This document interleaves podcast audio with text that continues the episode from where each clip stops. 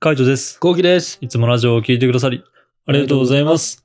このラジオは、幼稚園から同級生の俺たちが、ルームシェアをしながら、くだらない日常を配信しています。はい。はい、レターいきお願まいしす。ます。海斗くん、こうきくん、こんばんは。こんばんこんみ。ばんみ。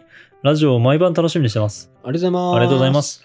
ダウンタウン松本さんの番組で、未だに守ってる親の言いつけというお題で、あの松本さんが未だに新幹線でアイスクリームが買えないと言ってました。うん子供の頃、母親がもったいないと言ってたのを今でも覚えていて、コンビニではアイスを買えるのに、新幹線では買えないそうです。私の場合、コーラは骨が溶けると親に母に言われたことで、今でもコーラを飲んでいません。お二人には親に言われてずっと守っていることはありますかってことで、うん。なんかある。なんだろうね。ちょっと浮かばないな。書いてあるーいやー、俺もなんだろうな。なんかパッと浮かんでくるのはないけど、うんあのーこの前思ったのは、なんかご飯中にトイレに行くなっての言われたんだよね。はいはいはいはいはい。うちってあの実家がもうあ一緒のねリビングからトイレがもう見えるっていうか、うん。つながってるとこそうだったで、よねそうで、なんかやっぱ気が散るらしくて、なるほどね。うん、親的には。なら、あの、どうしてもお腹が痛い時じゃなければみたいなって感じ。まあ、あとは座って食べろとかね。ああの、ーちっちゃい頃からずっとそうだった。なんかこう、食べながらフラフラしたりとかみたいな。そういうのとかはしないとかかな。ああ、なるほどうね。ん。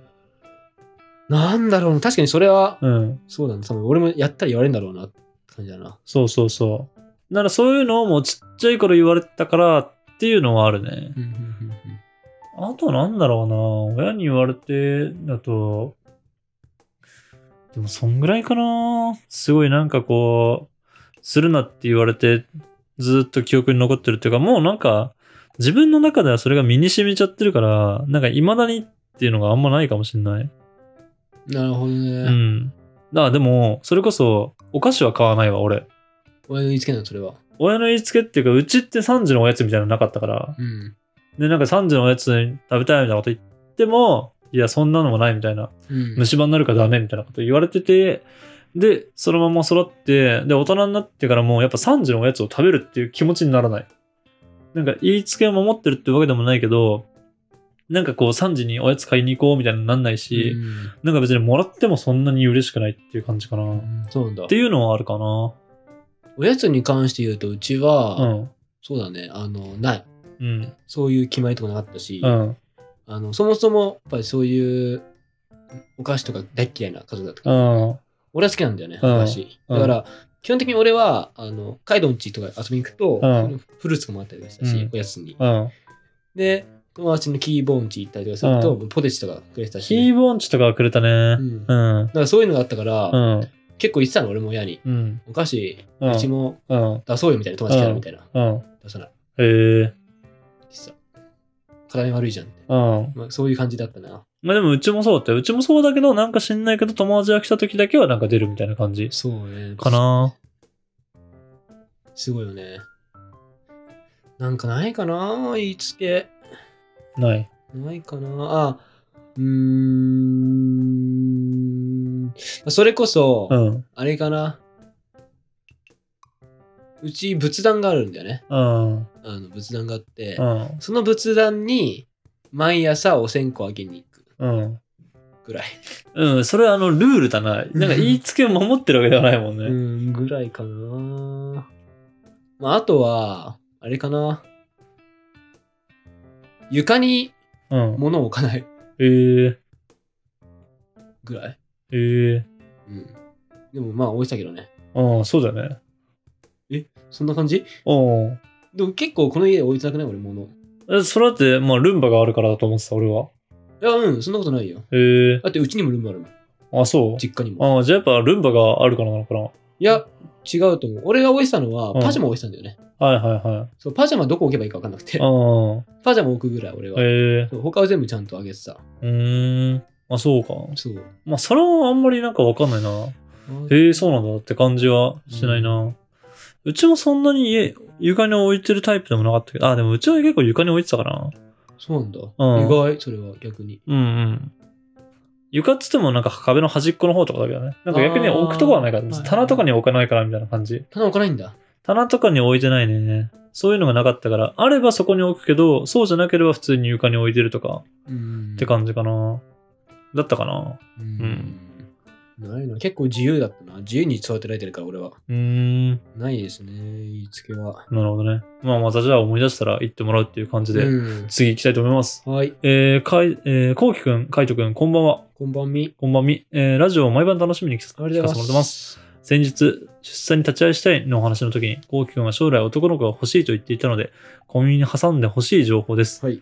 夫婦関係において、妻の方の気が強いと男の子が生まれる確率が高いです。おお。気が強い女性でなかったとしても、その家庭がママ中心だと男の子が多いです。うんうん逆にパパ中心だったり、男の人が自由に振る舞う関係性だと、えー女の子が多いと感じます。えーなるほど。科学的根拠はないですが、男の人が自由に振る舞った結果、出来婚になると女の子が生まれてるなと、私の周りや、えー芸能農界を見てると感じます。なるほど。こうきくんが子供を欲しいと思った時には、出来婚を 避け、強い女性を大切にするようにしてみてください。と いうことあで。ーありがとうございます。でも多分ね、そうなると思う、俺は。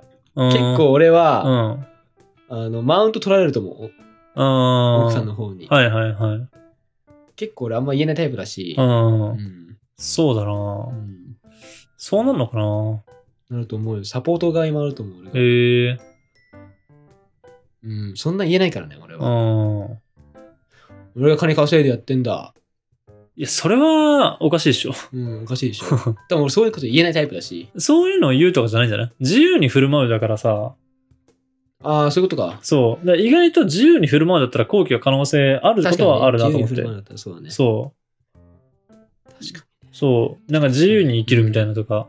に。確かに確かに。んそう。だから、なんかそれで言ったら確かに、あの、後期が今今言ったみたいに気使っちゃうタイプっていうのはまあ納得できるけど、うん、自由に振る舞うっていうところで考えたら全然あり得るなと思ったけどね。確かにね、うんその点はあるかもしれない。その自由に振る舞うっていうのは、うん。家庭内ってことだよね。そうそうそうそうそう。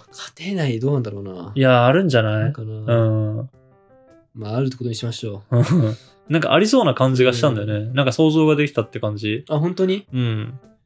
なんか結構、なんだろうね。あのー料理を作ってくれるとかってなったら、もうあの、普通に、今はそれこそ YouTube とかやってるからあれだけど、多分テレビ見てるもんね。どういうことえーと、彼女が料料理作ったりとかしたら、テレビ見たりとかゲームしてたりとかしてないするうん。うあ、えーと、それあれ、作ってくれてる間にってことだよねそうそうそうするするする。ああ、そうそうそう。それはなんか自由に振る舞ってるってことなのかえ。なんかそれが続いたら、なんかもうそういう風な感覚になりそうだな、みたいな感じ。なんかもう後期はもうずっとこう自由に過ごしてて、みたいな。ああ、そうだね。確かに確かに。うん、そういうタイプだわ。うん。なもうカイトどうほんなのそういう場合は。えー俺俺作ってくれたら、待っててって言われたら普通にテレビとか見て待ってる。なんかその、見ないでとかって言われるとしたらって感じ。なんか見られてると嫌だみたいなとかって言われると、そう。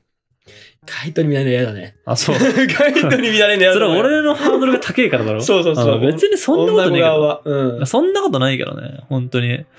全然そんなことないけど、うん。この前、久しぶりに俺料理したけど、お家でだけうん隣で。うん。ちょっと嫌だったもんね。この前の料理はマジで思ったけど、やっぱあの、毎日料理しないとダメになるんだなってあ 思思っ。ったたね。うん俺も思った、思った、思った、俺も。やっぱそうなあんんだな。下がるんだと思ったもんね。そうそうそう。もう1年半ぐらい経つじゃんね。あの、そうですねルームシェアして。うんで、俺がもう料理した回数がもうほんと10回ぐらいじゃん。そうだね、そんぐ対らカイい。トに対して。そうそうそう。そう考えると、あの、最初の方とかは、なんか普通に料理できてたはずなのに、なんか今ちょっと危なっかしい感じしたもんね。マジで。うん。やばい。うん、なんか、すごい、もうできるけどもみたいな感じ。やばいねう。ん。危なっかしいって感じちゃったってことだもんね。そうそうそう。だって自分でもなんか思わなかった。なんか何をしていいか分かんないみたいなとかさ。何をし、危なっかしいはないけど、うん俺の中では。うん。何をしたらいいかが分かんない。確か出てあったね。うん、そう。だから何をしていいか分かんないっていうのが、なんかやっぱ旗から見ると、こう、なんつうの、理解して動いてないように見えちゃうから、ああ。そういう危なっかししさい。なるほど。は、なんかすげえ感じた。だから、まあやっぱ料理とかはね、本当経験、経験というか、なんだろうね、積み重ねなんだなって改めて思ったね。なら、やらなくていいよとかって言われたら、まあ自由奔放になるのかなってカイトも。え俺はね、ならないかあならなな。い自分は多分作りたいってなるかもしれない。まあわかんない。それは相手に合わせるかな。うん。まあでも、俺より美味しくあってほしいからね。作るんだったら。まあ、そりゃそうでしょ。うんうん。そりゃそうよ。それはな、うん。俺の方が作った時美味しかったらな。でも、忙しくて疲れて帰った時とかにあったら最高だね。うんうんうん。なんか料理作ってあるみたいなとかだったらもう最高だなと思う。どっちも暇でどっちが作るみたいな感じだったら俺が作るってなるかもしれない。っほど。っていうう感じかな。うん。まあちょっと、あの、頭の片隅にね、もう男性中心か女性中心かみたいなのは入れておこうかなと思います。はい。はいじゃあ次いきます。はいえー、カイトくん、コウキくん、こんばんは。こんばんみこんばんみ。毎晩ラジオを楽しみにしてます。ありがとうございます。えーお二人は方向音痴ではありませんか私はちょい方向音痴です。今のアパートに引っ越した時は2週間くらい帰宅できるかドキドキでした。ああー、はいはい。えー初めて行く場所では駅を出た時に振り返って帰りの、えー道の景色を確認しながら行かないと駅に戻れる自信がありません。バイオハザードのようなゲームではマップを見てもいまいち進む方法がわかりま せん。うん。一番困ってるのはショッピングモールの駐車場で自分の車に戻るのにとても時間がかかりますあ。ーはいはいはい。止めた階やエリア番号などを覚えていても、エレベーターやエスカレーターがいくつもあると元の場所に戻ってこられません。なんかいい方法ありませんかってことで。ありませんか俺も結構本校時だな。うーんとね、まず、その、確かに自分の階とか、あとはショッピングモールのあれを覚えるのはあるんだけど、なんだろうね。ちょっとめんどくさいよね。覚えるのは。まあ、覚えるのはめんどくさい。でもなんか俺は景色で覚えてる。歩いてきた景色。うん、言ってたね、バイオの時もね。そうそうそう形式。歩いた景色とかを覚えてて、うんで、歩いた景色とかを、もう、あの、歩きながら逆向きに歩いてるって感じ。前に進みながら普通に後ろから歩いた時の景色をもう勝手に想像してる。そうなのうん。すごっで、あの、ショッピングモールなんか入るじゃん。うん。入ったら、あの、右側に洋服屋さんがあって、左側にアイスクリーム屋さんがあるってなったら、あ、逆側から来たら右側にアイスクリーム屋さんがあって、左側に洋服屋さんがあるんだな。ってていう感じ。この景色。色だな、みたいな。ならもう、そこ、あの、このレターでも書いてあるじゃんね。初めて行く駅とかは、あの、かあなんつうの、振り返って帰り道の景色を確認しながら行く。うんだからそれをやるってるだけ、頭の中で。なんかさ、うんサイコロでさ、言うさ、うん1、5、なんか1から6のさ、目がさ、うん。もうすぐ何が隣にあるかっていうのをさ、うんもう転がってる時に分かっちゃうみたいな感じ。あー、まあまあ、そんな感じ。うん。なるほどね。そう。まあ、ちょっと、多分、ちょっと若干違うけえど、ーちょっと感じが若干違うけど、でもそんな感じ。だから、その、歩きながら、もう景色をイメージしてる。うーんかな。最初だけね。大体そこまで行けばわかるじゃん。あの、その周辺まで行けば。ああ、そういうこそうそうそう。ああ、で、あなんか、あのアイスクリーム屋さんだってなれば、そっからはもう覚えるから、ならその辺だけ、とショッピングモールにやっぱ入った瞬間が一番わかんないから。どこのショッピングモールから来たのかなみたいなのが。だからその景色を覚えてる。ルそうなんだ。うなるん。いほどねや、でも本当ね、あの、振り返るのが多分一番だと思うよ。振り返った時の景色を覚えておく。うんで、あの、ショッピングモールとかなんか開けたところとかに出た時に、なんかあの、こういうとこなんだって覚えておくって感じうーん。かなあとは、あの、もうめちゃめちゃ迷いたくないなと思う時は、歩いた距離感とかも覚えておくね。ああ、距離感ね。うんなるほど、なるほど。徒歩で歩いて、駅構内の中をさ、こう歩いたりとかさ、なんか地下潜ったりとかした時にさ、わかんなくなるじゃん。だからその時に、こう、こんぐらい歩いたな、みたいなとか、多分地上で歩いたらこんぐらいだろうな、みたいな感じで覚えとく。ああ、なるほど。とか想像するみたいな感じ。で、想像して上がって、違ったなと思ったらそのギャップを埋めればいいだけだしって感じ。へーで、やるかな絶対に迷いたくない時はね、地下とかで。でも基本的には、あの、ショッピングモール入ったところの景色ぐらいしか覚えてないかな。そこまで、うん、詳細には覚えてないけどって感じ。そこさえ分かれば別に車には戻れるから、あんまり全部覚えてる認識はないね。うん。そうなんだ。こうん。うなんだですって。うん。まあちょっと参考になれば嬉しいなと思います。はい。じゃあ、もう一個いきます。はい。えー、カイトさん、コウキさん、こんばんみ。こんばんみ。いつも動画とラジオを楽しませていただいてます。ありがとうございます。えー私が最近見た夢の話をさせてください。お二人と私とリアル、私のリアルな友達の4人で遊んでいた夢です。ちなみに顔はぼやけていてえーよくわかりませんでした。雲一つない青空の下、芝生で水鉄砲のようにお互いマメロンを 吹き掛け合って爆笑しているという最高に意味のわからない夢でした。 これ意味わかんないな、これ。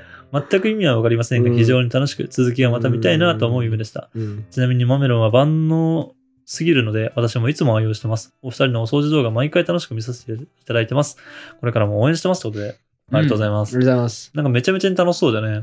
ね。うん。なんかこの芝生の上であの水鉄砲をするみたいなのがさ、なんかもう今だとできないからね。そうね。うん、なんか楽しいなと思って。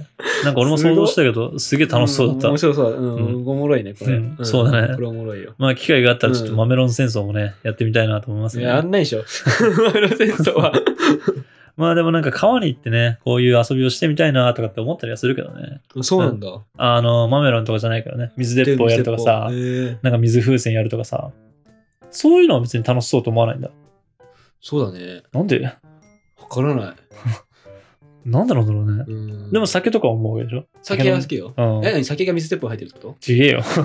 混ぜるな。と混ぜるな、混ぜるな。なんかこの、お酒飲んで記憶飛ばす暴れるみたいなとかあーは楽、しい楽しい。でも、その、可愛いって楽しもうみたいなとか、そういうのはないんだ。うない。ーん。まあないねなないのかもしれないね。なんかやっぱ経験してないから想像できないとか、そういうのかもしれない。経験がしてない。うん。だと思うな。うん。